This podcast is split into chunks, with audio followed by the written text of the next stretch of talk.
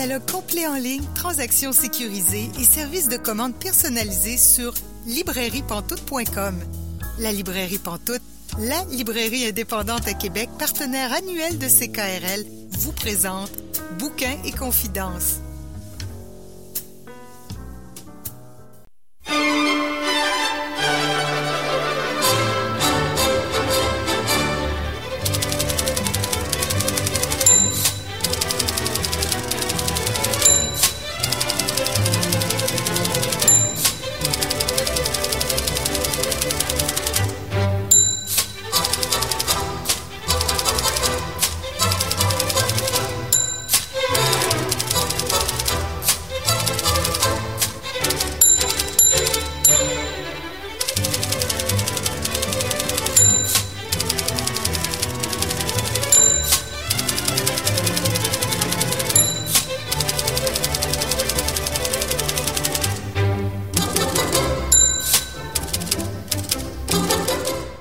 Bonjour et bienvenue à l'émission Bouquin Confidence. Julie Collin pour vous accompagner jusqu'à 19h.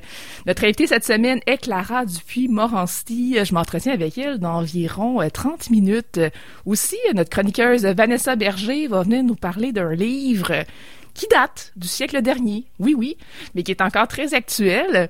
Donc, on en parle dans environ 15-20 minutes, je dirais. Il y a aussi euh, notre chroniqueuse Émilie Roy-Brière qui va nous présenter son auteur préféré à vie. Un auteur dont elle me parle souvent, un auteur qu'elle m'a fait découvrir tranquillement pas vite. Donc, euh, on en parle en dernière demi-heure d'émission. Mais pour commencer, nos bonnes vieilles habitudes. Bonjour, Caroline Ménard. Bonjour, Julie. Donc, nous, on poursuit dans notre tradition.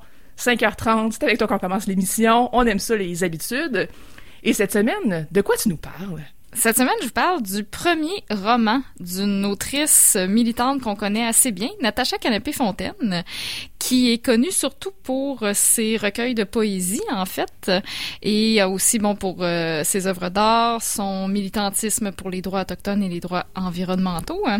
Et elle a lancé en novembre dernier son premier roman qui s'intitule Nautic Naotakwen, Un silence pour un bruit, publié aux éditions XYZ.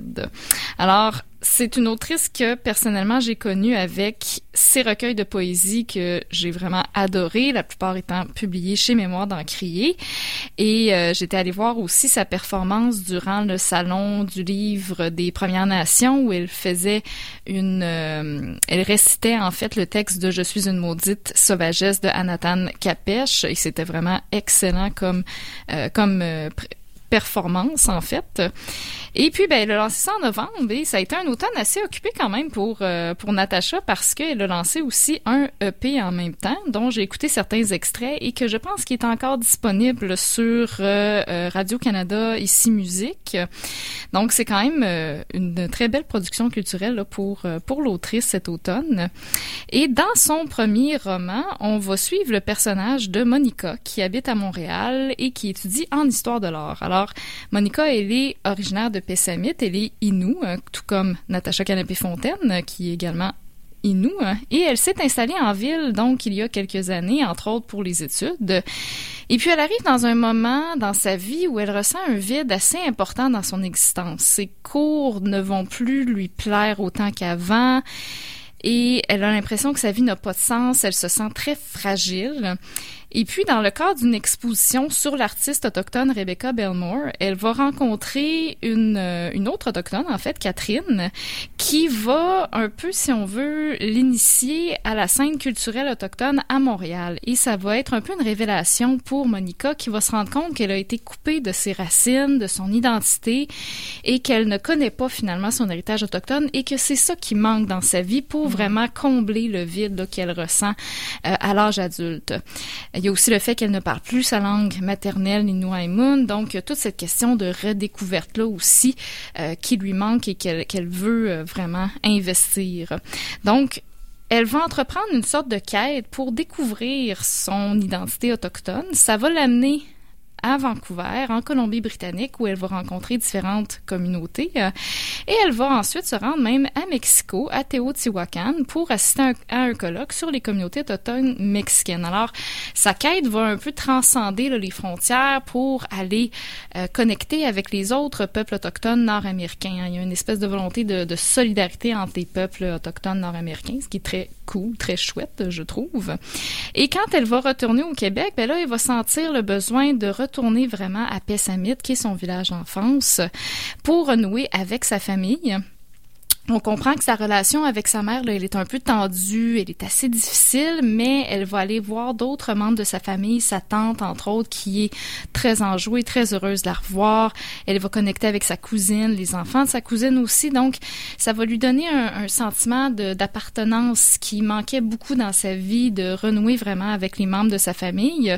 Et elle va faire une découverte assez euh, assez traumatisante pour elle. Elle va apprendre que sa grand-mère est victime des a été victime des pensionnats Mm. Donc, ça va être une très grande douleur qui, euh, qui va quasiment agir comme un déclencheur pour elle de beaucoup de colère et beaucoup de tristesse qu'elle portait en elle pendant longtemps et qu'elle ne savait pas pourquoi. Parce que on sait que le, le trauma, en fait, se transmet de génération en génération aussi. Hein. Euh, je pense que c'est sur cinq générations que ça se transmet. Alors, on porte euh, ce genre de... de les, les, victimes de, des pensionnats ont euh, légué, dans le fond, de manière involontaire ce traumatisme-là aussi aux générations futures et ça se sent encore aujourd'hui. Donc, Monica, elle expérimente tout ça et on sent qu'il y avait des, des choses qu'elle sentait, mais qu'elle ne savait pas pourquoi elle les ressentait. Elle cherchait le sens à tout ça et elle le trouve là au fil de sa quête.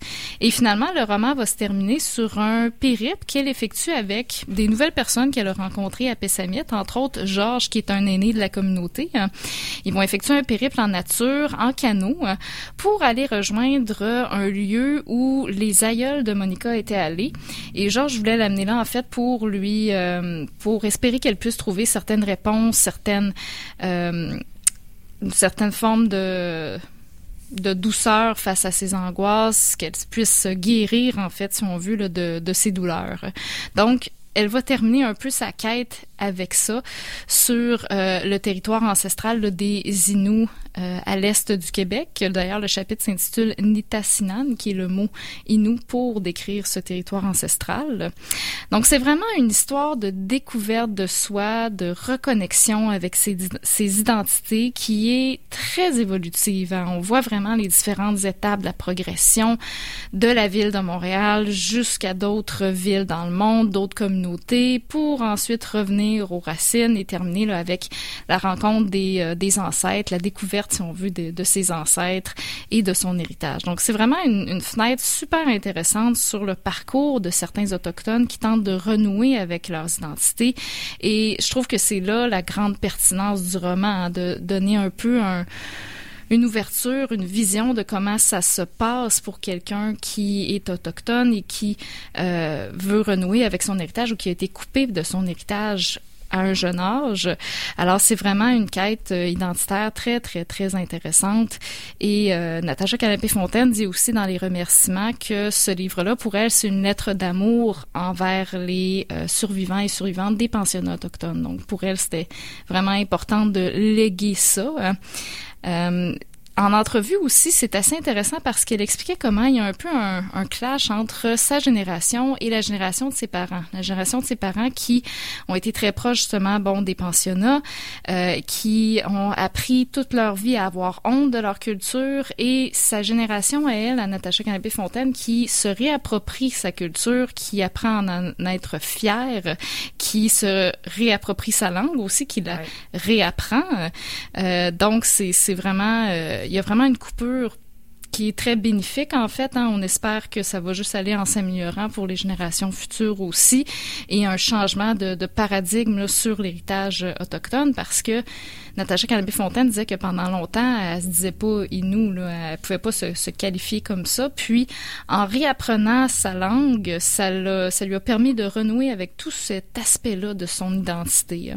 Donc, elle aussi, elle a passé à travers un mm -hmm. processus comme ça, hein, un peu comme euh, l'héroïne de son roman, finalement. Oui, puis elle aussi, elle s'est beaucoup impliquée dans différents mouvements. Oui. un peu comme le personnage aussi, qui va aller dans différents endroits. Euh, euh, je sais qu'elle était allée, entre autres, aux États-Unis euh, pour, pour militer. Euh, Canapé Canopée Fontaine, le nom de l'endroit m'échappe juste pour faire exprès. parce que je le cherche. c'est toujours ça. c'est toujours ça. Je vais m'en souvenir à 3 heures du matin. Je me réveille en sursaut. Ça aussi, c'est toujours un classique. Mais je sais qu'elle aussi, elle s'est beaucoup impliquée. Puis je sais pas si tu te souviens, Caroline, mais ta première chronique à Bouquin Confidence, c'était sur Quoi je te salue. Ah oui, c'est vrai, j'avais même pas pensé. ben oui, c'est bien vrai. Ben oui, donc Quoi je te salue, qui est un livre qui a été coécrit par Natacha Canapé-Fontaine avec Denis Ellis Béchard. Donc, c'est quelqu'un qui est super engagé aussi. C'est sûr que ça doit se ressentir aussi dans son roman parce qu'elle sait profondément ce que c'est que de s'engager, de s'impliquer de, de, de, faire sa part, et même beaucoup plus que sa part, pour euh, justement que les choses changent. Mm-hmm. Alors définitivement, puis euh, c'est, elle disait aussi que les, les deux personnages principaux, là, Catherine et Monica, sont directement inspirés de son vécu à elle justement. Donc on sent un peu le, la, la, proximité. Et aussi, je trouvais ça intéressant parce que le choix que euh, que Monica soit étudiante en histoire de l'art, d'après moi, c'est pas anodin dans la mesure où Natacha Canapé Fontaine euh, fait aussi des, des, des œuvres d'art visuelles et l'art est très important dans sa vie et l'art agit un peu comme une guérison aussi dans le livre. Donc, ça peut être un aspect qui vient combler aussi le vide là, des, euh, des personnages. Et évidemment, ben, on a des passages qui sont assez poétiques. Hein. On voit ça que la... poser comme oui. question. oui, tout à fait. Ben, y a, y a... on voit que la poésie est pas loin. Il y a des passages qui sont un peu plus poétiques. La majorité du livre est rédigée là, selon une narration assez classique, donc un, un narrateur externe. Mais par moments, il y a des passages qui sont beaucoup plus euh, introspectifs, beaucoup plus intime qui part du point de vue de Monica et dans lequel elle va parler au jeu. Et c'est souvent ces passages-là qui sont les plus poétiques, en fait. Donc, ça, ça amène une coupure qui est assez intéressante avec le récit. On, on a l'impression soudainement qu'on est à travers le regard de la narratrice, de, de la du personnage principal. Fait que c'est euh, c'est assez intéressant cette euh, disons, ces deux modes d'écriture-là qui se rencontrent dans, euh, dans le livre. Euh, c'est sûr que c'est un premier roman. Étant un premier roman, il y a des petits passages, des fois, je me dis, ah, ça, peut-être, ça aurait pu être un peu plus édité, mais malgré tout, c'est quand même assez bien réussi, là, pour, euh, pour un premier roman. Euh, on voit, il y a vraiment des, des passages que c'est des perles, on voit vraiment, là, tout le, le potentiel de, de l'autrice, puis euh, on va espérer en rédiger d'autres romans. Ça, ça part très bien, disons. Est-ce que tu as un extrait pour nous? Toujours! Toujours un extrait. Ça donne le ton. de perles en plus, moi je veux en entendre. je l'ai pas encore lu ce livre-là. Parfait. Donc ça va comme si c'est justement un passage où euh, qui est écrit au jeu. Alors ça donne un, un autre ton un peu que le reste du récit. Hein. Je ne sais pas ce qui se passe. En dedans quelque chose gronde au loin. Dans mes yeux des rivières. D'où venaient-elles? Je ne sais pas remonter leur courant. Un instant, je respire. Je pense à ma mère, je ne sais pas pourquoi. Je m'en suis voulu longtemps d'exister. Elle m'avait déjà dit à quelques reprises qu'elle regrettait ma naissance. Je me demande toujours si c'est réellement possible, si elle pouvait réellement regretter. Déchirement. Robe rouge. Si moi j'avance, si je continue d'avancer toute seule ici à Montréal, est-ce que je finirai par disparaître pour de bon à mon tour? Est-ce que juste à exister, je cours le risque de mourir? Est-ce que ma mère a toujours couru ce risque aussi? Disparaître. Là-bas, à cette île, dans son appartement d'aujourd'hui, peut-être qu'elle se rappelle qu'être une mère, c'est aimer son enfant. Peut-être qu'elle se remémore ses, moments heureux avec moi. C'était il y a trop longtemps. Sauf que pour elle, la femme adulte que je suis devenue n'est rien, ne compte pas. Je ne suis pas ce qu'elle aurait voulu que je sois, celle qu'elle avait imaginé que je deviendrais.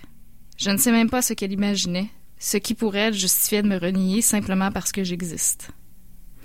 Les années passées à sortir, à boire, à inviter des amis ou à découcher, me laissant seule à la maison.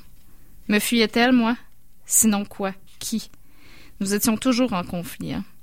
Moi, toujours à la confronter, toujours en colère contre elle. Elle, affligée, parce que je n'étais pas une enfant tranquille, qu'elle me disait. Toujours en colère contre moi. Voilà. Ouf. Euh, Quand même, hein? Ben oui, tu, lis ça, puis moi, j'ai comme, j'ai plein d'émotions et je me dis, genre, oh, OK, quand tu, quand tu lis ce livre-là, est-ce que tu as besoin de prendre des pauses une fois de temps en temps pour euh, Euh, par moment, oui. C'est-à-dire, ça, c'est pas mal un des passages les plus intimes, je pense, dans lesquels elle, rentre. Parce qu'il y a des moments aussi très heureux. Le, même, je dirais que le roman commence avec un ton très ludique, tu sais, parce que c'est la rencontre de Catherine et Monica. Donc, ils sont amis, ils vont prendre un verre, tout assez joyeux et tout. Puis, plus on avance dans le récit, plus on va découvrir le bagage aussi de Monica. Hein, et, là, ça devient un peu plus intime. Vers la fin aussi, il y a des moments, justement, où il y a beaucoup, elle ressent beaucoup de douleur douleur aussi. Euh, donc oui, des fois, il y a des moments qui sont un peu plus, euh, plus difficiles, mais en même temps, ça fait la beauté de, de l'écriture et, mm-hmm. du livre, tu sais, d'avoir été dans cet aspect un peu plus intime, un peu plus complexe de l'être humain, parce que si on n'avait pas ces passages-là, définitivement, euh, je pense qu'il y aurait moins de... Il y aurait quelque chose qui manquerait au roman. Là. Ça ajoute vraiment un plus. Là, et ben, on, aime beaucoup Natacha Canapé-Fontaine pour sa poésie aussi, donc quand elle, elle reprend ce, ce flambeau-là, c'est toujours euh, très, très, très bien réussi. Hein. Donc, un premier roman, on souhaite qu'il y en ait d'autres. Oui, définitivement. Absolument. En fait, moi, Natacha Canapé-Fontaine, tout ce qu'elle écrit, là, dans tout ce qu'elle écrit, tu vas le lire. Encore, euh, encore, euh, toujours. T'es une bonne fan. tu nous rappelles les références, s'il te plaît? Oui, alors le titre, Naoe Takwan, Un silence pour un bruit, de Natacha Canapé-Fontaine, publié aux éditions XYZ en novembre dernier. Merci beaucoup, Caroline Ménard. Merci, Julie.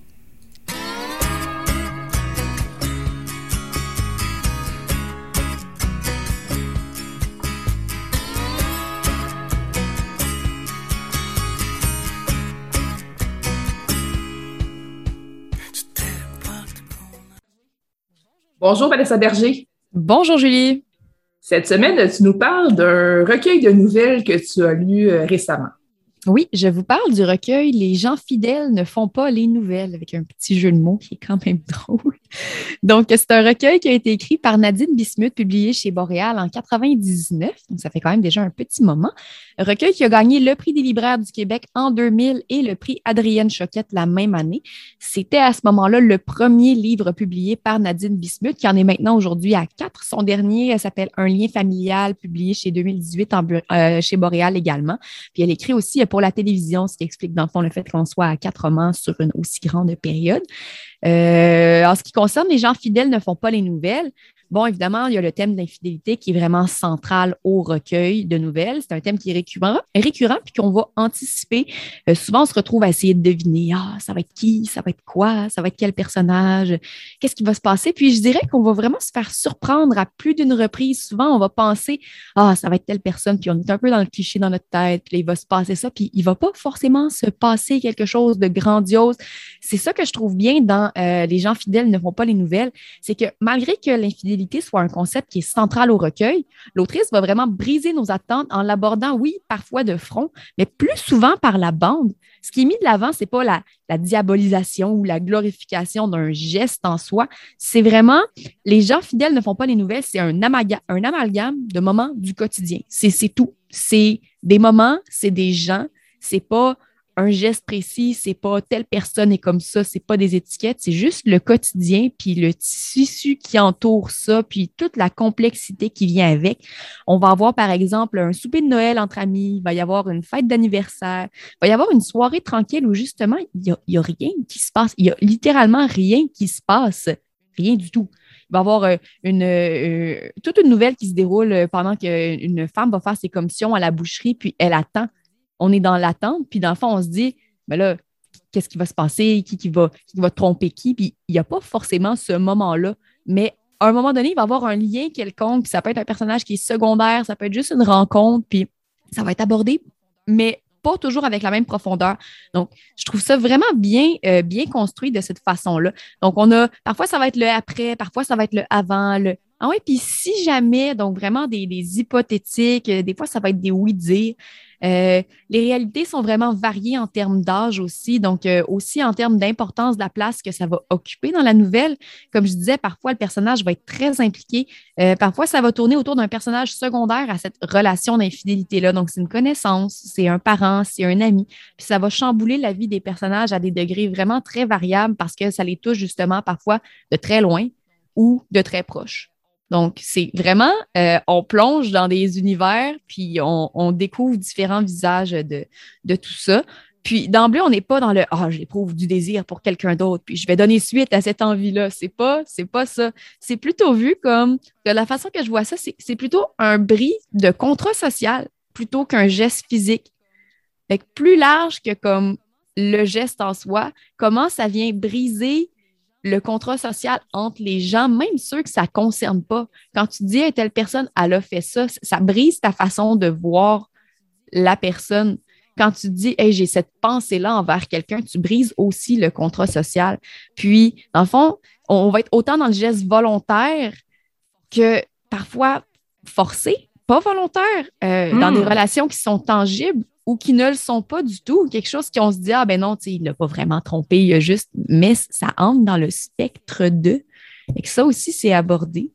Euh, puis ce que je trouve magnifique, c'est que Nadine Bismuth, dans son, dans son recueil de nouvelles, a vraiment une capacité à montrer l'humain, puis le tissu relationnel dans toute sa complexité, il a vraiment une belle sensibilité aux nuances dans tout ça, justement, de ne pas euh, mettre les gens dans un sac puis dire, et voilà, ce sont des gens comme ça qui font des choses comme ça.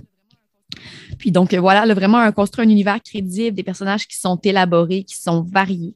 Puis, je trouve ça crève-cœur parce que j'aimerais vraiment vous lire des extraits, mais ça en révélerait vraiment beaucoup. Puis, ça vous dirait, dans le fond, qu'est-ce qui se passe dans certaines nouvelles. Donc, j'ai plutôt choisi de vous lire le début d'une de mes nouvelles préférées du recueil qui s'appelle Vanille ou chocolat. Donc, euh, l'extrait est le suivant. Jeudi, j'ai eu 10 ans. Mardi soir, maman m'a dit Invite les garçons de ta classe, je vais t'organiser une petite fête samedi après-midi. Je lui ai demandé si les filles aussi pouvaient venir. Maman m'a donné la permission, mais je pense qu'elle était surprise parce qu'elle a ajouté C'est rare les petits garçons de ton âge qui recherchent la compagnie de petites filles. Je croyais que vous auriez préféré jouer avec l'ordinateur ou construire des modèles réduits. J'ai trouvé qu'elle n'avait pas rapport, mais je lui ai dit, je lui ai pas dit, de peur qu'elle se fâche. De toute manière, j'étais déjà loin dans mes rêves à m'imaginer la belle petite Sandrine aux cheveux roux chez moi, dans mon sous-sol, en train de manger des chips et des cerises enroulées dans des tranches de bacon.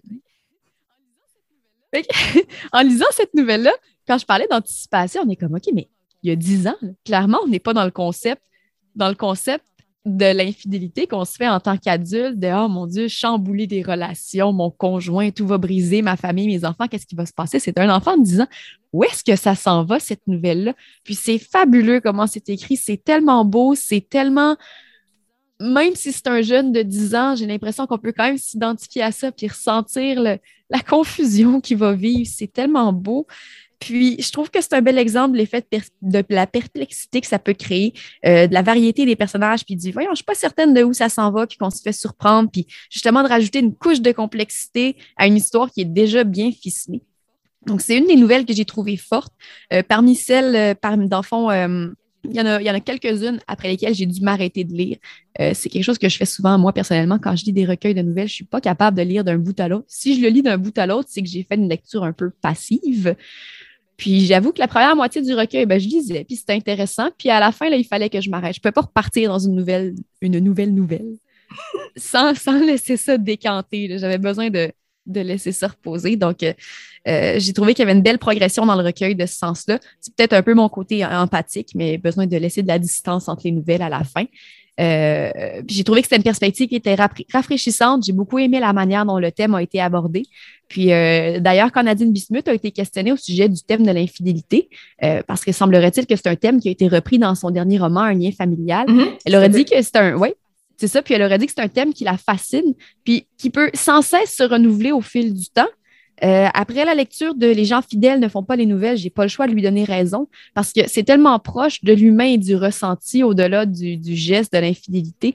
Euh, c'est un recueil que je trouve qui est toujours actuel, même plus de 20 ans après sa publication. On n'est pas, je veux dire, aucunement dans ces nouvelles-là, on parle pas sur son téléphone cellulaire, elle envoie des sextos puis des choses comme ça, c'est pas ça, mais c'est encore actuel aujourd'hui. Puis c'est pour ça que je vais le recommander. Donc, Les gens fidèles ne font pas les nouvelles de Nadine Bismuth, publié chez Boréal en 99.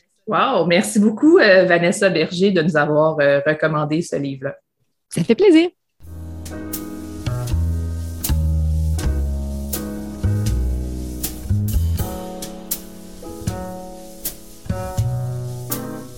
Catalogue complet en ligne, transactions sécurisées et services de commande personnalisés sur librairiepantoute.com. La librairie Pantoute, la librairie indépendante à Québec, partenaire annuel de CKRL, vous présente Bouquins et confidences.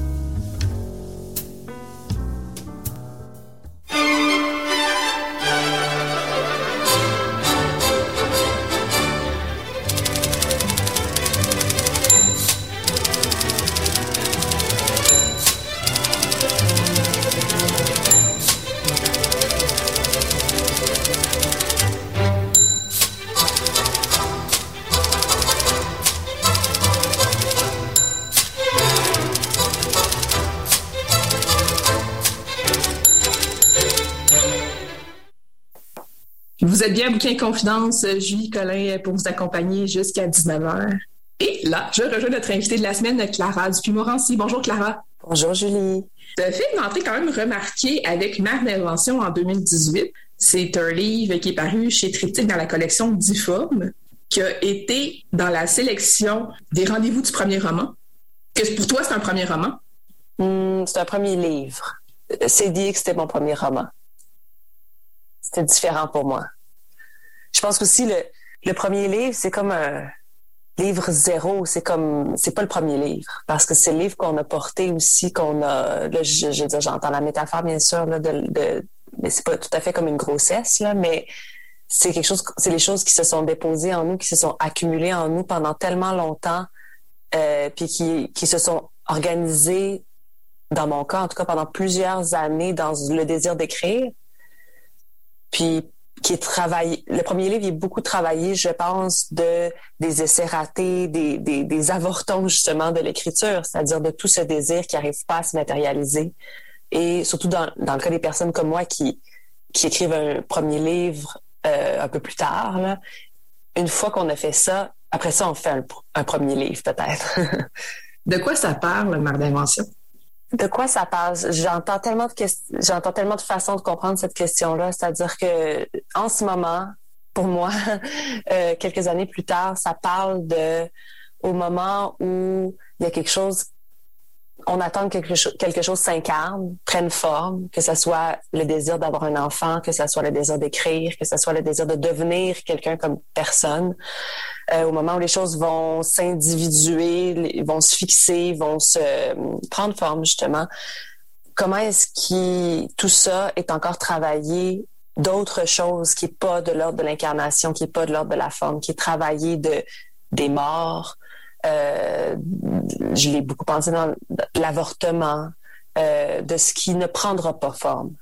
Pour moi, ce, livre-là, c'est de, ça parle de ça et ça parle de ça.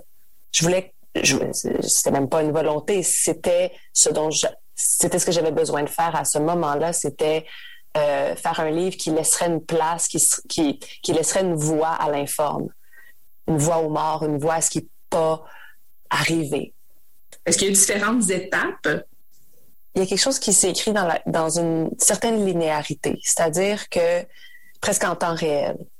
Euh, à partir du moment où il y a un jour, je me suis écrit, je me suis écrit, mon Dieu, beau lapsus, euh, je me suis assise, je me, je me revois juste dans mon salon avant mon ordinateur. Puis, j'avais une pratique d'écriture, c'est-à-dire que j'écrivais ma thèse, j'écrivais plein de textes que j'ai pas publiés. Mais un jour, je me suis assise sur mon divan dans le salon chez moi, puis il y a eu cette, cette voix-là qui m'est arrivée, puis j'ai écrit toute la première page, qui est cette première adresse-là à l'enfant avorté. Et à partir de ce moment-là, c'était pas une écriture qui était tous les jours, euh, qui était réglée de la même façon. Il y avait quelque chose qui s'accumulait, puis ma mémoire me euh, modifie probablement les choses, me fait sûrement des, me trompe sûrement, mais il y avait quelque chose qui s'accumulait, qui s'accumulait, puis peut-être aux trois jours, je dirais, là, je quand j'étais prête à jeter ça sur le papier, je m'assoyais, là, j'écrivais. Puis les choses, c'était comme s'il fallait, il fallait que ça soit dans un jet, il fallait que ça soit presque dans un vomissement. Tu sais, il y avait quelque chose qu'il fallait. J'accumulais les impressions, les réflexions. Par moment il y avait un trop plein qui sortait. Puis, fallait que quand la phrase soit fixée sur la page, je sois je la retravaillais pendant que je l'écrivais parce que j'avais besoin d'arriver pendant que je l'écrivais à son expression finale, là, presque. C'est pas un livre que j'ai beaucoup retravaillé. Ça a été, tu sais, ça, a pris un certain, il a été plus long à écrire dans un sens que du début à la fin que c'est dit. Mais je l'ai pas beaucoup retravaillé. Je suis peut-être allée retravailler certaines choses, puis il y avait certaines comme la fin ou le début ou le, il y avait des choses que j'ai pu retravailler, puis certainement que je l'ai retravaillé plus que ce que je pense. Mais le souvenir que j'en ai, c'est vraiment cette qui contraste aussi avec le souvenir récent de, de, de CDX, c'est que il y avait une accumulation, puis à un moment donné, ça sortait. On sent des fois que la narratrice parle au lecteur, lectrice au mm-hmm. sens mm-hmm. où euh, ah j'avais commencé à écrire euh, des chiffres romains ah je comprends pas pourquoi ah ben finalement je vais changer tel truc donc on voit le processus d'écriture c'est comme s'il y avait un deuxième niveau dans ton livre? Moi, je je le vois pas comme un deuxième niveau. Je vois je vois pas différents niveaux dans ce livre-là. Tu vois, c'est pour ça que je parle de linéarité puis de de fil continu. Pour moi, tout est en même temps. Alors que il y en a, on peut lire différents niveaux. Pour moi, dans l'écriture, tout se passe en même temps. Parce que, puis je le vois qu'il y a différentes voix, mais ces voix-là se sont modifiées aussi au fur et à mesure. Mais l'adresse au lecteur, moi, j'ai vraiment l'impression que dans la vie, j'écris parce que je suis pas capable de j'écris parce que je suis suis pas, je suis pas tout à fait capable de vivre. Puis en même temps, quand j'écris, je suis pas tout à fait capable d'écrire. C'est-à-dire que je, je suis jamais dans une position où j'ai l'impression d'être dans la plénitude d'un contrôle ou une espèce de plénitude d'existence. J'ai toujours le rapport que j'ai aux choses, c'est qu'il y a toujours un vide, il y a toujours un manque. Puis pour moi, ce qui me vient là, viscéralement, qui est pas tout à fait dans dit d'ailleurs, mais il y a, peut-être quelque part dans dit, mais qui était dans Mère d'invention complètement, c'était le besoin que j'ai de m'adresser à quelque chose. Puis l'impression aussi, tu sais, ce qui se formule dans ma tête, c'est drôle parce que après avoir écrit Mère d'invention, j'étais juste ben, très perdue comme on l'est après avoir écrit un livre, c'est normal, mais ce qui se passait dans ma tête, c'est je me disais, j'écrivais des choses parce que j'étais pas capable d'arrêter d'écrire. Fallait que je retourne à ma table écrire tous les jours. Mais ce qu'il disait, c'est j'ai besoin de vous. C'est tout ce qui se formulait. J'ai besoin de vous, je suis pas capable toute seule. J'ai besoin de vous, je suis pas capable toute seule. Comment est-ce que l'écriture peut prendre cette forme-là? Pour moi, c'est l'intérêt aussi de...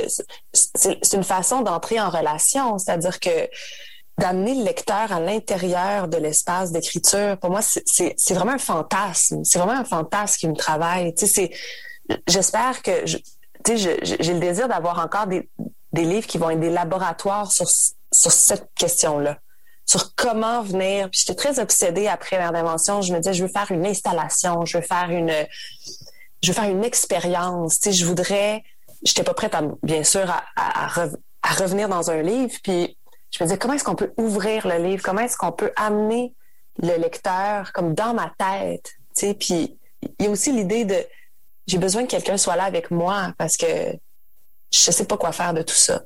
Il y a une page qui est assez surprenante dans le livre, j'ose le dire parce que c'est pas c'est pas un gros punch, puis c'est quand même assez tôt euh, dans, dans le livre. Il y a une page Mhm. vide. Mhm. Comment tu as eu l'idée de mettre cette page vide-là? Euh, c'est une page vide, sauf pour le, le type de section. Oui, c'est ça, tout à fait. Donc, on, on voit qu'elle est vide parce que euh, elle est vide, sauf pour la tentative de commencer quelque chose. C'est-à-dire que juste une page vide, il y aurait rien, il y aurait rien. Non, c'est Mais ça. là, c'est le, le type de. Je me souviens plus qu'est-ce que c'était exactement. Est-ce que j'ai- juste des X dans la tête à cause de Et c'est encore des euh, chiffres romains, je pense. Oui, puis il y a quelque chose de CDX, c'est-à-dire que euh, oui, il y a quelque chose du titre pour moi qui est important, c'est la rupture. Tu sais, c'est ou commencer quelque chose, puis c'est c'est que l'écriture vient par par jet aussi, tu sais, par fragment, par euh, bon, par moment d'écriture. Et ce moment d'écriture là, à ce moment-là, c'est euh, il y a rien qui s'écrit. Encore là, c'est de donner une forme à cette absence de forme, finalement à cette incapacité de produire de la forme dans ce moment-là, c'est aussi de pas être seul avec ce vide-là qui se crée, devant lequel je suis. C'est de dire, ben, je vais amener le lecteur, je vais l'inscrire dans le livre parce que je veux pas rester seul. Puis je pense qu'il y a un moment où, là, ça fait longtemps que j'ai lu Mère d'invention, mais il y a un moment où je pense que je vais dire quelque chose comme ça. Tu sais, c'est, j'ai besoin de vous amener dans, j'ai besoin que vous soyez témoins de ça. J'ai besoin de vous faire les témoins de cette incapacité à écrire, de ce manque de mots, de ce. C'est encore ce- cette espèce de fantasme de quand ça quand ça rate, quand il y a rien qui sort, quand l'écriture c'est pas juste euh, pour moi, tu sais ça ça m'intéresse pas de lire des livres où tous les trous ont été bouchés, c'est-à-dire que ça m'intéresse pas de lire les livres qui j'ai l'impression qu'ils veulent me dire quelque chose. Je lisais un très beau texte de Charlotte Delbo euh, sur les spectres puis sur son expérience de Auschwitz puis bon où elle dit quand elle revient d'Auschwitz les livres lui tombent des mains parce que elle dit j'ai l'impression qu'ils sont juste dans l'habileté puis juste dans, dans l'habileté puis juste dans cette ce- j'ai l'impression qu'ils veulent me dire quelque chose mais qu'ils le disent pas Mm. puis je suis comme qu'est-ce que tu puis je- elle dit je, je les regarde puis je leur dis mais qu'est-ce que tu essaies de me dire puis que tu veux pas me dire? Puis pourquoi tu veux pas me le dire? Puis je pense qu'il faut pas nécessairement avoir connu l'horreur dans sa Mhm. fulgurance là pour avoir ce rapport là à ben moi je je veux avoir accès à ce qui souffre chez les gens aussi. Je veux avoir accès à ce qui arrive pas à donner forme, à ce qui essaie, essaie encore et encore et encore, mais des fois, il y a rien qui sort. Des fois, il y a un vide. C'est sûr que c'est pas pas comparable à Judith, là. mais il y a des scènes quand même assez. Euh, je pense entre autres à une qui est assez difficile à, lire aussi, qui a sûrement été mm-hmm. difficile à écrire pour toi. La scène de l'avortement, tu veux dire? Je sais pas si elle a été difficile à écrire parce que je pense que ça a été quand même, euh, oui, certainement, ça a été difficile à écrire. Je pense que j'ai pas beaucoup de souvenirs de l'avoir écrite en fait. Honnêtement, il y a des choses dont je me, il y a des choses dont je me souviens de les avoir écrites, mais l'avortement, c'est, c'est, c'est assez vague parce que je suis encore dans le moment. D'écrire cette scène-là, ça l'a pas épuisé. C'est-à-dire que je suis encore dans la scène. Dans mon souvenir, je suis encore dans, dans cette scène-là réel. Des fois, on écrit quelque chose, puis ça fixe, ça, ça vient réécrire mm-hmm. le réel. Euh, le travail de la psychanalyse, c'est ça, c'est de recréer un nouveau passé auquel on va pouvoir croire. Mais euh, hier, c'est drôle parce que je, disais, je racontais le, je parlais à quelqu'un euh, et euh, qui me parlait de la soutenance de thèse parce qu'elle venait de soutenir sa thèse, puis on parlait de ce vieil plot euh, que me murmure euh, à l'oreille euh, dans, dans, dans ma d'invention, puis qui m'est arrivé pour vrai dans la vie. Puis je j'ai eu un moment de doute. J'avais plus accès. J'ai dit est-ce que c'est vraiment ça qu'il m'a dit dans la dans la vie? Parce que je l'avais mis dans l'écriture. J'étais allée le déposer ce mm. vieil ce, cette vieille plot. Je l'avais déposé dans le texte puis je, me, je, l'ai senti que je, je le portais plus de la même façon. Mm-hmm, mm-hmm. Maintenant, le réel était devenu douteux. sais, il y avait plus la même force. Alors que la scène de l'avortement, ça fait partie de ces scènes qui que je pourrais réécrire probablement à l'infini. Parce que je pense pas. Puis c'est drôle, c'est très récemment que ça que j'ai j'ai vu euh, une boucle. Puis je me disais peut-être je, je pensais pas que je réécrirais là-dessus, mais je me suis dit peut-être que je vais réécrire sur ce scène-là de l'avortement, sur ce cri-là, sur ce cri de l'animal. Parce que je pense que il y a de ces scènes qu'on écrit dont on ne sait pas ce qu'on écrit vraiment, c'est-à-dire qu'on on sait pas on sait pas qu'on est en train d'essayer de raconter, on ne sait pas ce qu'on est juste il y a quelque chose qui qui parle à travers nous qu'on maîtrise pas complètement, qu'on n'arrive pas à saisir exactement. Puis ça, je pense que ça peut parler comme ça, ça peut continuer à parler plusieurs fois parce que ça peut prendre différentes formes. Puis ce cri-là d'animal, il est pas réductible à il a produit du discours, il a produit des mm-hmm. mots dans ma d'invention, il a produit une scène, mais il continue à agir en moi comme ce souvenir de cette, cette scène-là pour moi d'avoir été réduite à un cri. Je veux dire, on a tous ce genre d'expérience à un moment donné dans la vie. Ce qui est, euh, je pense que ce qui est, ce que je veux dire, c'est que ça fait partie de la vie humaine d'être confronté. Puis on parlait d'Auschwitz, il, il y a des expériences plus horribles qu'un avortement euh, à la maison. C'est de pas savoir ce qui est en train de se passer. Et toi, tu prends ça la pilule, puis tu te ramasses chez vous, puis c'est comme genre ah, attends, là, wow, qu'est-ce qui se passe? Tu sais, tu, penses, tu sais pas à quoi tu t'attends là, dans, ces, dans cette situation. Tu n'es pas prête pour ça. Là. C'est la faillite de la médecine parce que lui qui avait été, par ailleurs, très bon pour moi, est une présence euh, bienveillante pour moi, n'avait pas averti, effectivement. Puis bon, peut-être qu'il ne le savait pas. Mais c'était aussi une faillite des, des systèmes de sororité féministes parce que j'avais aussi lu sur tous les blogs que, que que ce que je raconte dans le livre, que c'était un moyen d'empowerment. Puis dans le fond, c'était juste un discours. C'était pas une expérience. Euh, je dirais, ils étaient peut-être fondés sur des expériences réelles, mais j'avais lu aucun récit qui laissait une place à l'horreur de cette expérience-là. Donc c'était aussi d'être à un moment donné, on est comme abandonné. Ben justement, on est un cri animal aussi parce qu'on est abandonné par les différents systèmes humains qui peuvent pas rendre compte de cette expérience, d'une expérience de douleur ou d'horreur. Il y a une différence entre écrire un livre puis le publier. Est-ce que ça a été un livre qui a été difficile de, de publier justement? Est-ce qu'il y a eu beaucoup de autant de, difficultés à trouver un éditeur ou euh, de difficultés à faire le pas, à se dire hey, je vais publier ça puis je l'amène dans le monde ce livre-là? Pas du tout pour plusieurs. Il n'y a pas eu de difficulté pour plusieurs raisons. C'est-à-dire que la première raison, c'est quelqu'un qui s'appelle Jeannot Claire, qui était celui donc qui, qui, qui, était à l'origine de la collection Difforme, qui était ce que lui que j'appelais mon éditeur parce que c'était vraiment ma figure d'éditeur. Il était directeur littéraire. On était amis, on avait travaillé sur des projets ensemble, dont de radio justement. Puis c'est quelqu'un en qui j'avais une grande confiance. Puis un jour, il m'a dit, je reprends comme ça, je pars des collections Difforme où il avait publié sa traduction de Maggie Nelson, des Argonautes.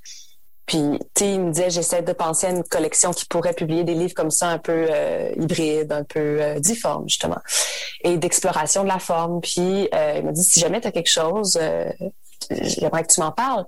Puis, on était, on est allé travailler à son chalet pendant quelques jours. Puis, dans le chemin, j'étais en train de lire j'avais déjà commencé ce texte-là, mais j'en parlais à personne, j'en parlais pas euh, autour de moi parce que c'était comme un secret. Je savais pas, je, savais pas si ça allait réussir. J'avais commencé beaucoup de choses avant.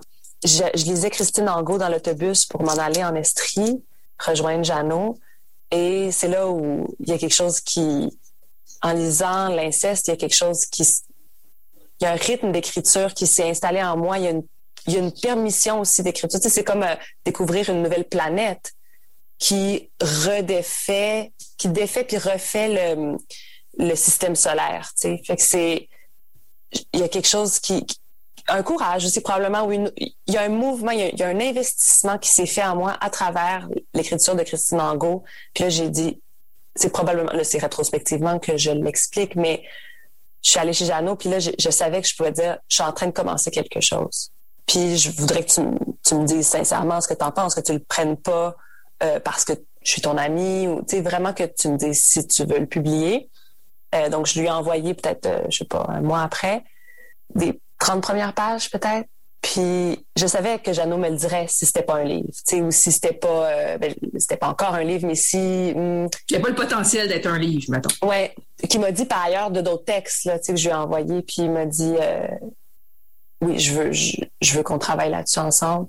Pour moi, Jeannot, je l'ai déjà dit, mais ça a été une figure de permission. C'est celui qui a ouvert un espace de liberté pour moi parce que j'avais cette chance. C'était aussi de, bon, il y a plein de facteurs qui font ça. C'est d'être dans une société peut-être un peu plus petite que, disons, la France où on a accès aussi à des éditeurs sur une autre. Ils sont pas là dans leur bureau inaccessibles, mais aussi d'avoir travaillé dans dans la littérature à l'université, donc de connaître des gens aussi, d'avoir travaillé sur des projets ensemble. Donc, c'était une collaboration, c'était vraiment un rapport horizontal, en fait.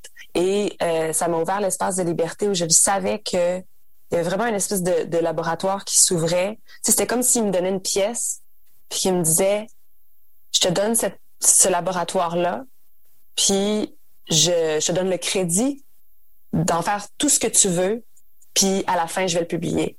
C'était sûr. Donc, ça m'a ouvert l'espace de faire tout ce que je voulais.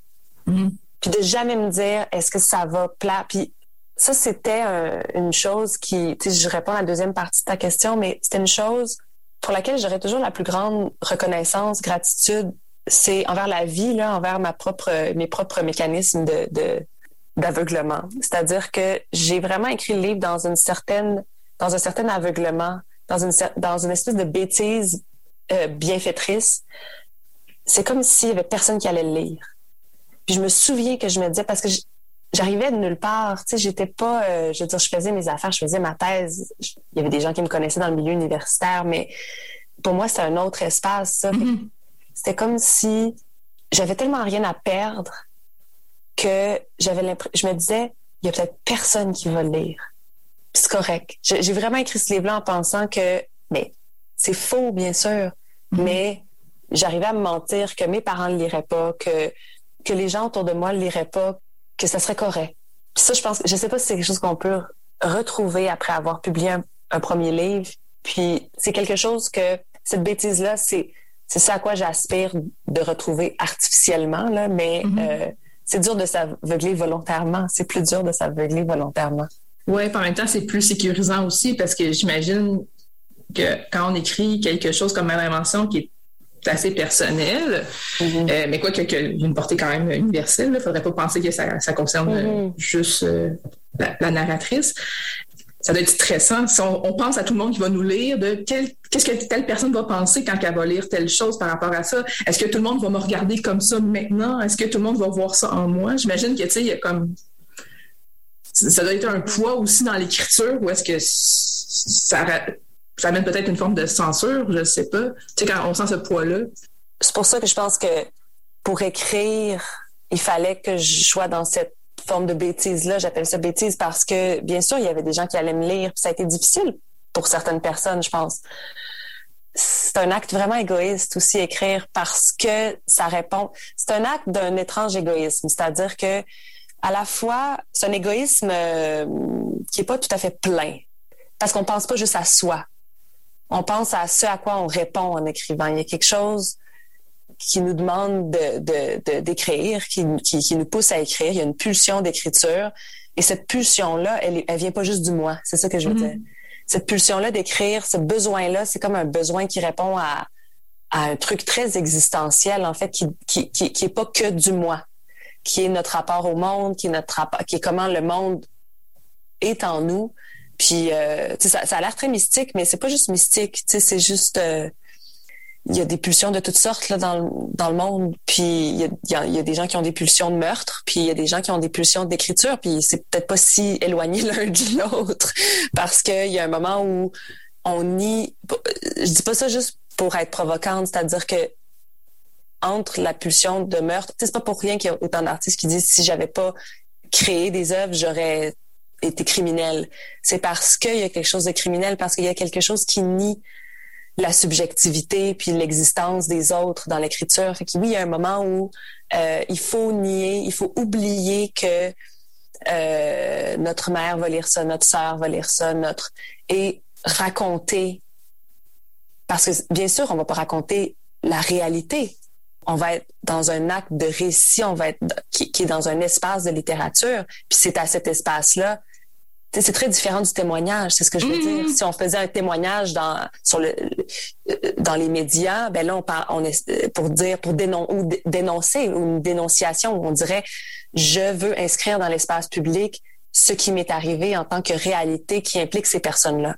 L'écriture, c'est un autre espace qui s'ouvre à côté où on dit j'aurais pas accès à la vérité de ce qui s'est passé entre ces personnes-là, qui s'est passé pour moi, qui s'est passé bon, mais j'ouvre, j'ai besoin d'ouvrir cet espace-là où qui va être l'espace de ma parole, qui est aussi semblable à l'espace de, de, la psychanalyse aussi, qu'on mm. ouvre pour soi quand on est en, en analyse.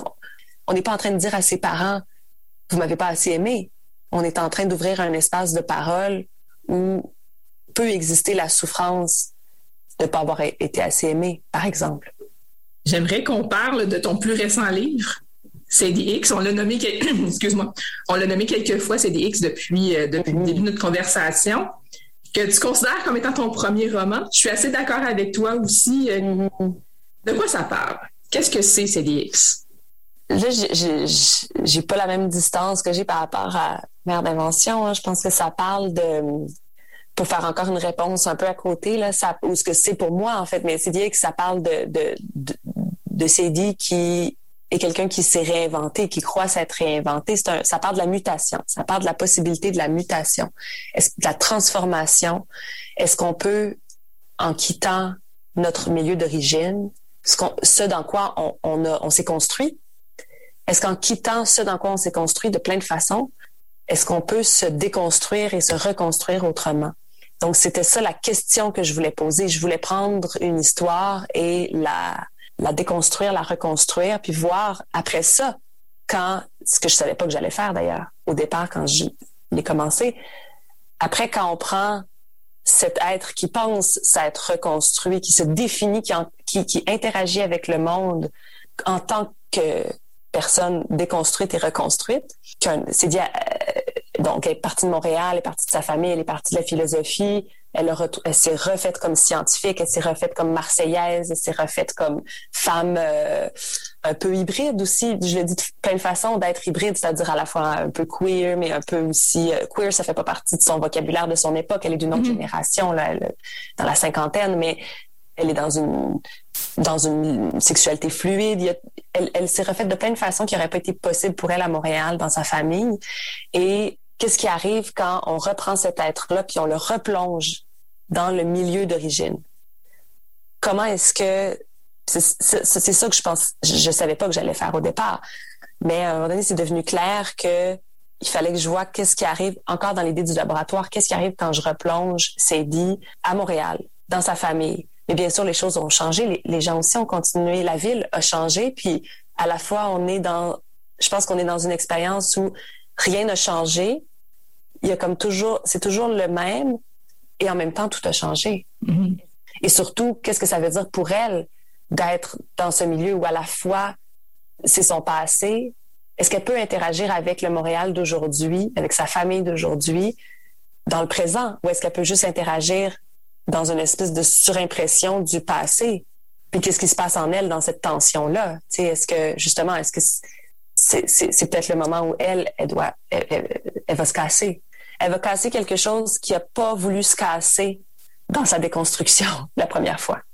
Parce que c'est ça aussi, on pense, je pense que c'était ça que j'essayais. On, veut se défaire. il, y a des, moments dans la vie, où, pas tout le monde, mais il y a certaines personnes qui, qui essaient de se, défaire de quelque chose, qui essaient de, penser une autre voie pour eux-mêmes, pas refaire juste la même chose. Peut-être chacun d'entre nous arrive, arrive à un point où, ça se pose pour, pour soi, puis jusqu'où on peut se défaire. C'est-à-dire que qu'est-ce qu'on veut sauver? Il y a des choses qu'on veut sauver dans la déconstruction de soi. Et mm. euh, comment ces choses-là euh, restent en nous sans qu'on le sache finalement? C'est un livre qui se passe euh, majoritairement dans le milieu scientifique. C'est mhm. pas un milieu avec lequel tu es familier à ma connaissance. Comment tu as eu l'idée d'inscrire ça dans le milieu scientifique? Puis quelle recherche tu as eu à faire pour avoir une cohérence dans, dans ce milieu-là? C'est dit, mais arrivé avant que la, science, la question de la science m'arrive. C'est-à-dire qu'il y a des, dans d'autres mouvements d'écriture avant c'était pas encore ce livre-là. Mais il y avait, il y avait des versions où je pensais écrire un personnage un peu similaire qui allait être linguiste, par exemple, ou traductrice.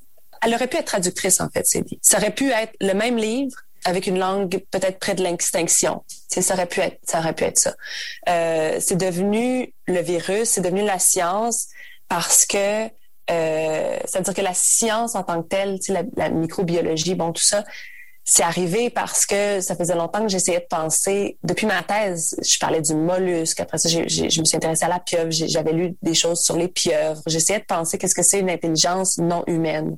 J'avais déjà commencé à penser aux virus parce que depuis que j'avais mes filles, j'étais constamment terrassée par des virus. Puis je me disais d'être aussi euh, faillible devant des, des, choses aussi petites puis sans grande importance, on pourrait penser. Je me disais, mais ça, ça commençait à faire bouger mon ordre des choses. Je me disais, c'est quand même au, au, sommet de la chaîne alimentaire, le virus, parce que, bon, puis il y a des virus euh, euh, qui sont pas bénins aussi, là, je veux dire, le sida, c'est vraiment... Euh, quand le, le, le, coronavirus a commencé, avant que ça devienne une pandémie, mais c'est quand la bourse a commencé à capoter, Là, je me suis dit, ouais, il y a quelque chose à penser là. Puis je suis juste par curiosité, je savais pas encore que j'allais écrire là-dessus, mais par curiosité, je suis allée, j'ai juste commencé à faire de la recherche sur les virus, sais, sur Wikipédia, de page en page, d'article en article, en article scientifique. Finalement, je suis allée de plus en plus profondément parce qu'il y, a eu, cette question-là des, des Pandora virus, des virus géants. Je me suis dit virus géant, Pandora virus, puis tout de suite il y a quelque chose qui a collé en moi parce que c'était une matière, c'est ce que je dis dans le mot d'introduction c'était déjà une matière littéraire. Puis là, j'ai commencé à m'intéresser à qu'est-ce que c'est nommer un virus, le faire entrer, qu'est-ce que c'est faire entrer cet objet si étranger? Tu sais, le virus, c'est vraiment un intrus dans notre monde humain, puis dans notre langage. Puis qu'est-ce que c'est faire entrer cette réalité-là qui fait irruption dans notre monde humain, dans notre intelligence de ce que c'est l'univers autour de, de nous et euh, aussi en, en, lisant de plus en plus sur cette équipe qui travaillait sur les Pandora virus à Marseille, euh, j'ai commencé à déjà écrire un roman, me faire des histoires, comme on dit. Mm-hmm. Je me suis fait une histoire parce que je me suis dit, parce qu'il y avait ces découvertes-là, puis on, on, dira pas le punch, mais il y a le, le, nouveau spécimen que dit trouve à Montréal, ça pose une nouvelle énigme.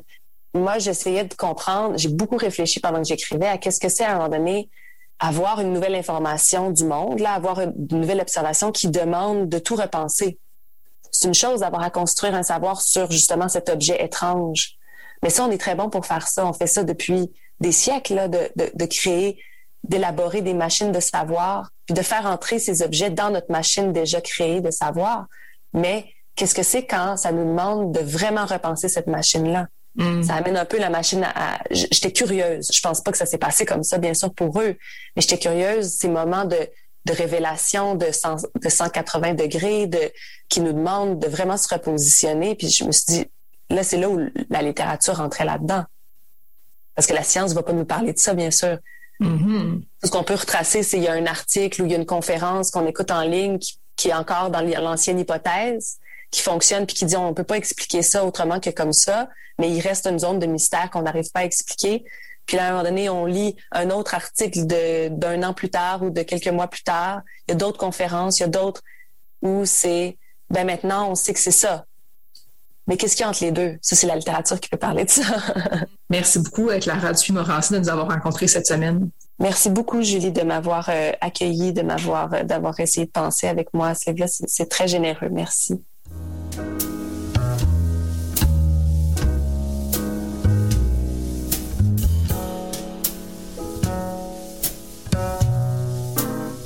Catalogue complet en ligne, transactions sécurisées et services de commande personnalisés sur librairiepantoute.com.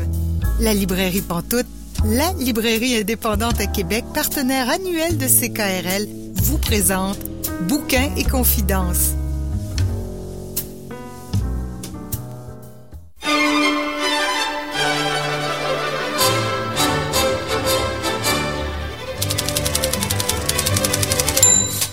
Vous êtes bien à Bouquin Confidence, euh, Julie Collin, pour vous accompagner euh, jusqu'à 19h. Et là, je rejoins notre chroniqueuse, Émilie Roy-Brière. Bonjour, Émilie. Bonjour, Julie.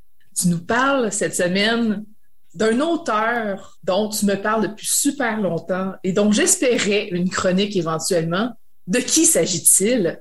Oh, mais là, Julie, t'es en train d'évoquer mon auteur préféré sur Terre, Terry Pratchett, avec sa série Les Annales du Disque Monde.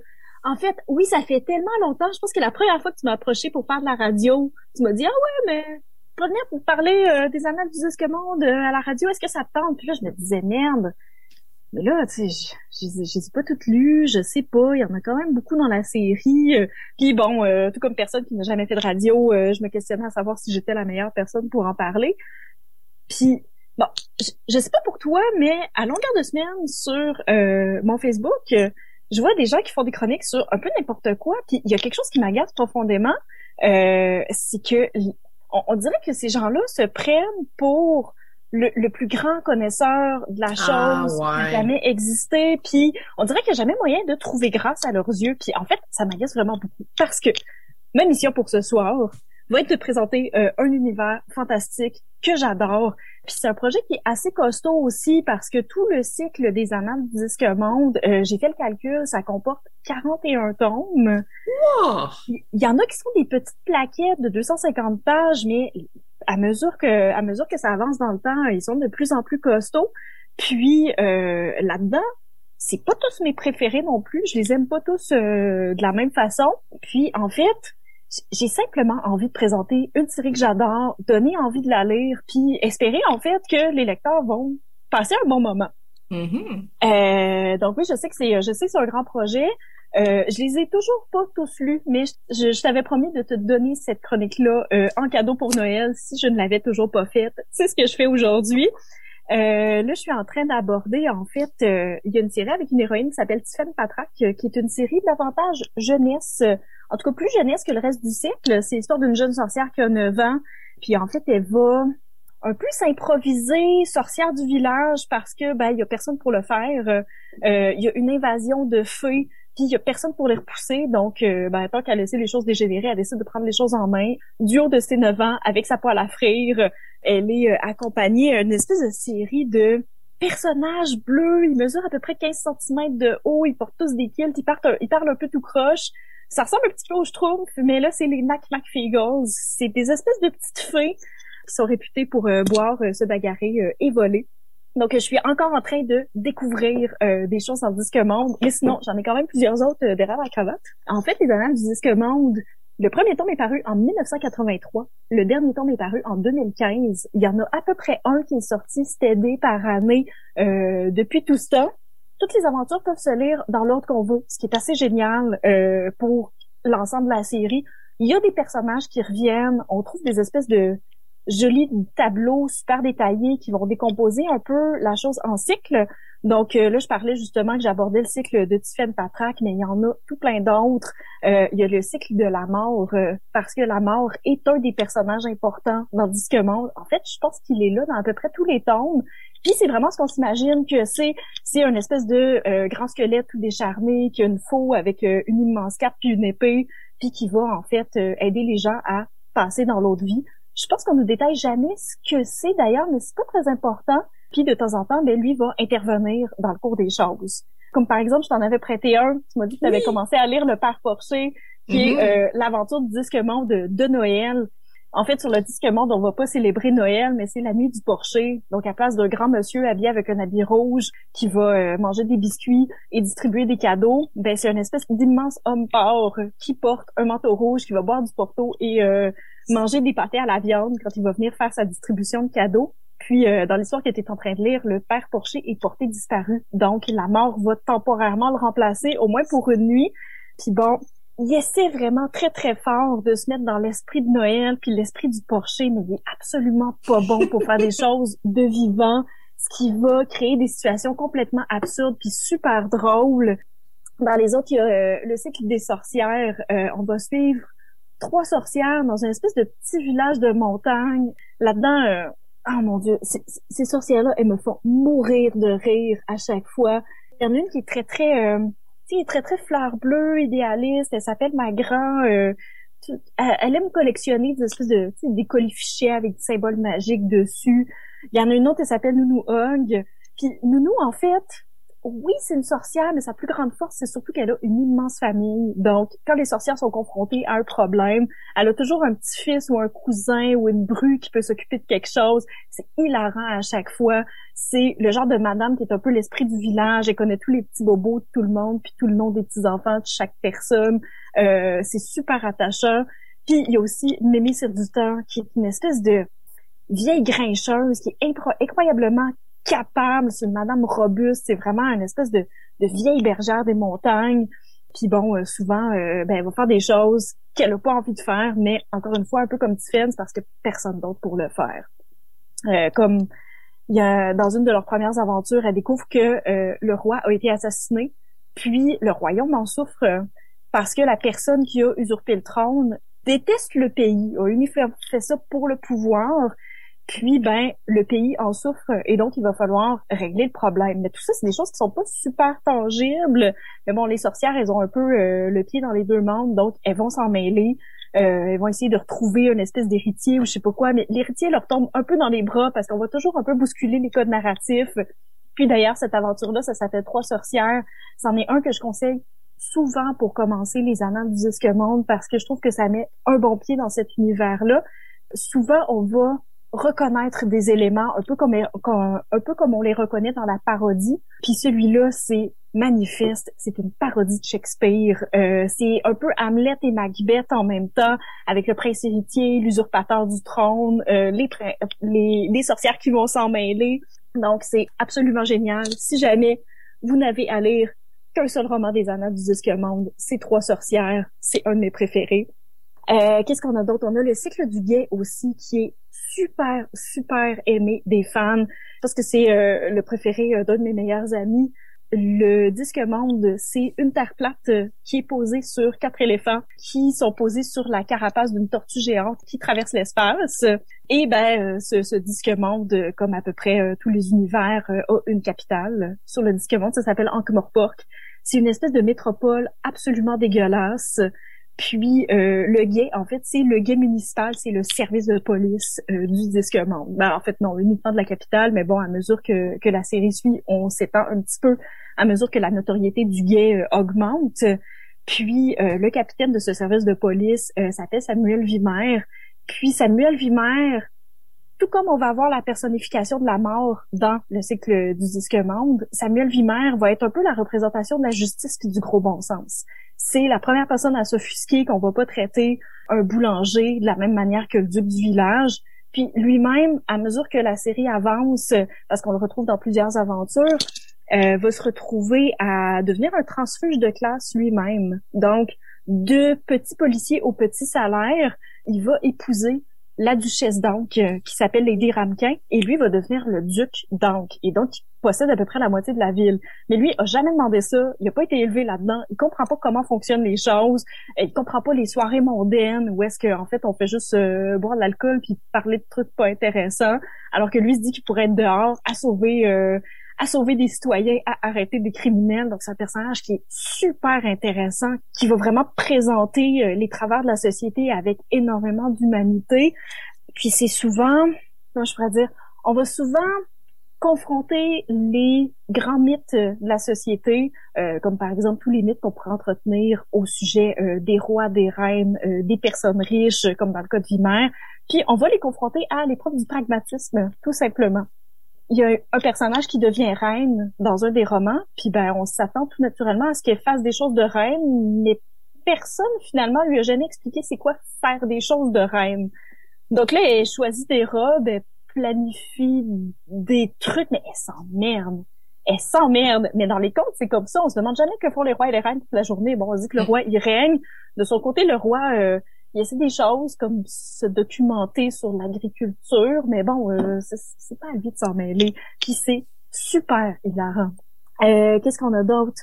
On a la série des mages aussi. On a des mages sur le disque monde qui, tout comme les sorcières, vont faire de la magie. Euh, mais en fait, je pense qu'il n'y a pas un seul livre dans lequel ils font effectivement de la magie, ou en tout cas ils essaient, où les résultats sont pas super heureux, en gros, ils se sont fondés une académie, puis l'académie euh, leur permet euh, de manger six repas par jour et se lever à l'heure qu'ils veulent. Donc, c'est à peu près ça les avantages d'être un mage. Puis on va avoir un autre cycle aussi qui est le cycle de Moit von Lipwig, qui est un escroc professionnel. Donc, on va successivement lui confier la Banque centrale d'Ankh-Morpork, la poste, puis le chemin de fer. Pour le système de poste, c'est un peu comme c'est un peu comme euh, c'est un peu comme un duel entre deux technologies. On a la technologie lente qui est le service de poste, euh, qui est euh, bon tout est à refaire là-dessus, et on va avoir une nouvelle technologie qui est la technologie des claques. Donc c'est un peu comme le télégraphe, mais ça fonctionne à l'aide de, panneaux lumineux. Et donc en fait le patricien donc Morport qui est le dictateur de la ville et lui-même se décrit comme un dictateur, il n'y a absolument pas de malaise à avoir. Il joue aux échecs par correspondance avec Lady Margolotta d'Uberwald, Uberval, c'est un peu comme l'Europe de l'Est. Il y a des vampires, il y a des loups-garous là-dedans. Puis bon, le patricien d'Ankh-Morpork a vraiment l'air d'en pincer beaucoup pour Lady Margolotta, même si jusqu'à présent, j'ai jamais vu qu'ils avaient euh, consommé leur attirance mutuelle. Euh, et donc, ils jouent aux échecs par correspondance. Puis bon, le claque a souvent des pannes. Donc, il va doter, moi, de Von Lipwig, d'user de tous les moyens pour rétablir le service de poste, au moins pour qu'il puisse se tourner vers la concurrence de temps en temps et que sa partie d'échecs euh, ne soit pas interrompue une journée sur deux. Euh, et ben, moi, de Lipwig, dans son déploiement de ressources, euh, pas toujours, euh, pas toujours éthique et un peu, un peu, un peu questionnable, avec tout son panel de ressources d'escrocs professionnels, de voleurs, de menteurs, ben, va s'atteler à la tâche pour notre plus grand bonheur. Moi, je suis rendue à peu près à 60 pages, 70 pages dans le père Porcher. Puis une chose qui m'a vraiment impressionnée à date, c'est les jeux de mots. C'est pas oui, vrai. une série de livres qui est écrite en français et en français, ça sonne super bien. Toi, tu les lis en français ou en anglais? Je les ai toujours lus en français. Je suis pas assez bonne, je pense, pour euh, pour lire en anglais. Donc, j'ai en fait, j'ai pas pu comparer euh, l'un et l'autre, mais quelque chose que j'aime beaucoup, c'est que toute la série va être traduite par le même traducteur, euh, qui est Patrick Couton, qui traduit la série depuis les débuts, euh, même quelques autres séries parallèles euh, écrites par, série, par, Terry Pratchett. Puis Patrick Couton a gagné un prix pour l'ensemble de ses traductions de Terry Pratchett. il a gagné le Grand Prix d'imaginaire en 1998. Puis effectivement, on le voit qu'il y a vraiment une recherche sur le jeu de mots ou sur le calembour. Des fois, c'est des c'est des jeux de mots sur les noms de personnages, comme justement dans l'aventure avec la poste, euh, il y a un personnage qui s'appelle Jean-Long Silver. Euh, je trouvais que ça sonnait très, très franchouillard, puis je comprenais pas, jusqu'à ce que je finisse par allumer, Jean-Long Silver, c'est Long John Silver, dans, euh, dans l'île au trésor de Stevenson, puis effectivement, c'est un peu le même genre, c'est d'escroc, beau parleur. Euh, Là-dedans, ça va être l'adversaire de de Von Lipwig, donc euh, l'affrontement entre les deux est absolument légendaire. Puis il y en a tout plein comme ça. c'est parfois, c'est les répliques coule vraiment beaucoup. Mhm. Euh, les dialogues, punch. J'adore Terry Pratchett, c'est ma chose préférée sur Terre. Oui, puis en fait, t'adores Terry Pratchett, mais t'adores aussi son traducteur parce que ça, ça change tout d'avoir une bonne traduction pour un livre comme ça, ben pour une série comme ça. Oui, définitivement. euh, pour une série humoristique comme ça, euh, ça prend un bon traducteur. Puis jusqu'à présent, je trouve que sa traduction est assez universelle. Sauf peut-être pour une chose, il y a euh, la première aventure euh, de Tiffany Patrak, qui, est la jeune sorcière de 9 ans. En anglais, le livre s'appelle The We Free Men, donc en fait les, les, les petits hommes libres. Euh, puis je pense que c'est les Écossais qui disent oui à la place de à la place de petits. Puis bon, notre traducteur a traduit ça par les ch'tis hommes libres, qui serait comme un jeu de mots sur les habitants du nord de la France. Celle-là, je la trouve très euh, très, très locale comme blague. Puis euh, bon, je trouve pas ça très très drôle, mais bon, si les Français rigolent, tant mieux pour eux. là. Mais c'est à peu près le seul reproche que j'aurais à lui faire. Quand même assez mineur euh, comme comme petit accro. oui, ça va, je vais bien lui pardonner. oui. Oui, d'ailleurs, ça te tenterait pas de l'avoir en entrevue, Patrick Couton? Oui, j'aimerais beaucoup. Ah non, mais sérieusement, c'est intriguant. euh, Quelqu'un qui traduit des livres comme ça, parce que traduire, c'est pas évident. Traduire de l'humour, c'est pas évident. Et traduire quelqu'un sur une longue période comme ça, sur une série de livres, tu disais qu'il y en avait 41, là, c'est Ouais. majeur comme œuvre, là. Ouais. C'est- vraiment un, un, un, un projet en soi, là. Il peut pas juste terminer la traduction d'un livre puis se dire, ah, c'est terminé. Il y a vraiment quelque chose de constant. Donc oui, ça doit être euh, assez intéressant de discuter avec lui.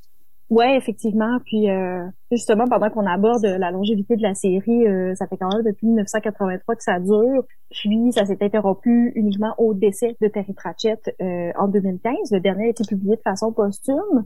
Puis pour vraiment les avoir lus d'un bout à l'autre, on voit vraiment une évolution dans son style aussi. Euh, les premiers vont être plus euh, je dirais plus brouillons, les personnages sont moins définis. Je pense que pas encore trouvé la formule dans laquelle euh, il y a des personnages qui vont revenir d'un temps à l'autre. Puis, je pense que mon préféré, préféré, préféré de tous les temps arrive à peu près au milieu, c'est le cinquième éléphant. On nous raconte une mission diplomatique avec Samuel Vimer et tout est absolument génial là-dedans. On a des intrigues politiques au sein des différentes factions euh, de nains on va avoir euh, la femme de Vimar qui va l'accompagner pour faire un peu des trucs de duchesse diplomate, on sait pas trop. Elle est absolument géniale là-dedans. En fait, on se rend compte que Vimar est pas super bon pour négocier, mais que Lady Ramkay, par exemple, elle a ça dans le sang. C'est une super belle surprise. Puis dans les derniers, il y a Aller les mages, qui était celui où est-ce qu'il parlait du, football, le, soccer.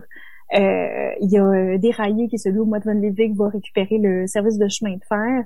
Dans ceux-là, je trouvais ça plus long, j'avais un peu moins de plaisir. À l'époque, Terry Pratchett euh, souffrait d'une forme d'Alzheimer aussi, qui faisait qu'il écrivait Ah. pas tout le temps et qu'il écrivait moins vite. Je trouve qu'on le sent. J'ai quand même du plaisir, mais les blagues sont un petit peu moins bonnes. On perd un peu la, la texture très, très, euh, très, très rapide, très vivante, très audacieuse qu'on retrouve dans les autres, et notamment dans le cinquième éléphant que j'aime de tout mon cœur. Comment t'as découvert Terry Pratchett? Fait, à l'époque, je pense que j'étais en train de lire euh, le guide du voyageur galactique euh, de Douglas Adams. Euh, J'avais commencé à lire une série que j'adore. J'en parlerai dans une autre chronique, Julie, la série Thursday Next euh, de Jasper Ford, qui, encore une fois, est de la littérature humoristique britannique. Puis, à l'époque, je travaillais avec une autre libraire qui s'appelait Irka. Puis, euh, elle me dit comme ça, euh, « Ah ouais, mais tu devrais essayer Terry Pratchett, il me semble que ce serait ton genre. » Elle lit un peu de littérature fantastique, mais c'est un peu moins son créneau. Puis, j'ai lu le premier. J'ai lu le deuxième parce que c'est les deux seuls qu'il faut lire ensemble. Je, je trouvais ça drôle, mais je savais pas trop. Mais bon, tant qu'à faire, j'ai lu le troisième. J'étais pas tant convaincue que ça. C'est au quatrième que ça a décollé. Le quatrième s'appelle Mortimer. C'est euh, en, fait, je pense qu'il y a beaucoup de fans aussi qui considèrent que les Arabes du Disque Monde ont vraiment décollé à partir de Mortimer. Donc, finalement, les lire dans l'ordre, c'est peut-être pas tant pertinent. Puis en fait là-dedans, euh, il y a la mort qui, euh, qui en a un petit peu, euh, qui en a un petit peu la claque de son métier. En fait, il décide d'essayer de faire la vie un petit peu. Donc il va former un jeune apprenti pour le remplacer pendant que lui est parti faire des choses humaines, euh, c'est-à-dire essayer. C'est les quatre choses qui procurent le plus de plaisir aux humains. Donc il va essayer d'aller pêcher, de danser, de boire, puis de jouer, jouer à des jeux d'argent au casino. Puis ben, il est pas bon, mais il est tellement pas bon. Puis bon, pendant ce temps-là, son apprenti euh, a été formé un petit peu tout croche, donc euh, les choses se mettent complètement à déraper euh, et la mort est pas disponible pour répondre à leurs questions. Donc, j'ai eu tellement de fun. C'est véritablement là je suis tombée en amour avec les annales du disque monde. Mais quand même que tu patiente parce qu'on s'entend qu'on a beaucoup de livres à lire. Il y a beaucoup de choses qui sont disponibles. Et toi, tu t'es rendu au quatrième. C'est quand même beaucoup, là. J'avais quand même eu du plaisir avec les trois précédents, mais il y avait un petit truc qui faisait que ça accrochait pas. Puis, je, l'ai dit tantôt, les romans de Terry Pratchett, je, les aime vraiment, vraiment beaucoup, mais c'est pas tous mes préférés. Mm. Euh, comme, le dernier, Déraillé, je l'ai fini un peu de peine et de misère. Puis tout ça, je pense que c'est très subjectif aussi. Je suis abonnée à une page de femmes de Terry Pratchett, puis bon, les mêmes reviennent souvent. Puis des fois, si je vois quelqu'un qui dit « Oh mon Dieu, Pyramide, c'est vraiment mon préféré », celui qui se passe en Égypte ancienne, mais pas exactement. Je pense que c'est euh, je pense que c'est le continent contrepoids ou quelque chose comme ça. Euh, j'ai pas traité ma vie sur Pyramide, mais j'empêcherai personne d'avoir du plaisir à le lire. Mm-hmm. Donc, euh, tu nous rappelles par lequel il faudrait commencer idéalement? Celui que je conseille le plus souvent pour commencer, c'est Trois sorcières, euh, qui est une espèce de parodie euh, de Shakespeare. on peut commencer par Mortimer aussi, qui serait le premier du cycle de la mort dont je parlais tout à l'heure.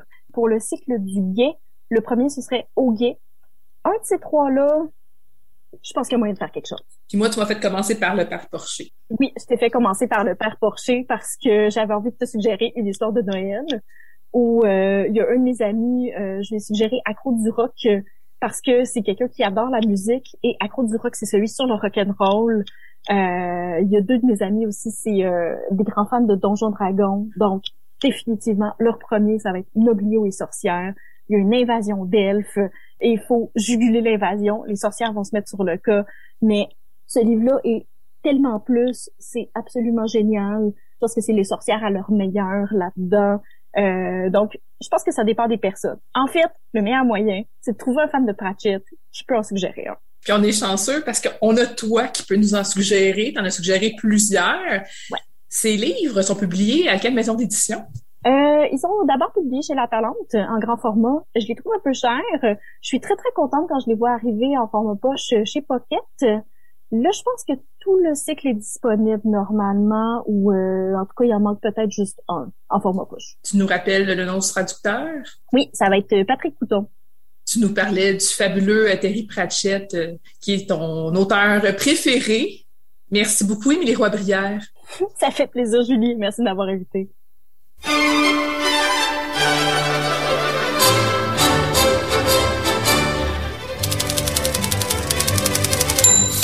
C'est tout pour l'émission euh, Bouquin Confidence.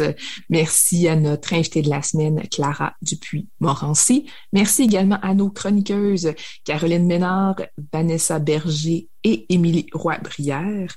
Reste à l'écoute de ces KRL, c'est en aparté qui débute dans quelques instants. D'ailleurs, je serai au micro de Calypso Lemoine pour discuter théâtre avec elle dans quelques minutes. Et nous, euh, sinon, on se retrouve la semaine prochaine pour la dernière émission originale de Bouquin Confidence pour 2021.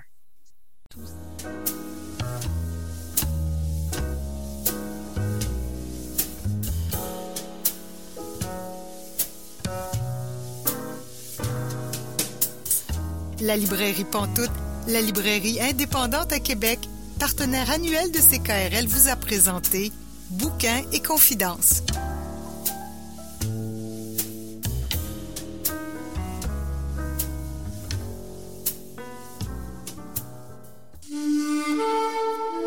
Cette émission est disponible en balado-diffusion.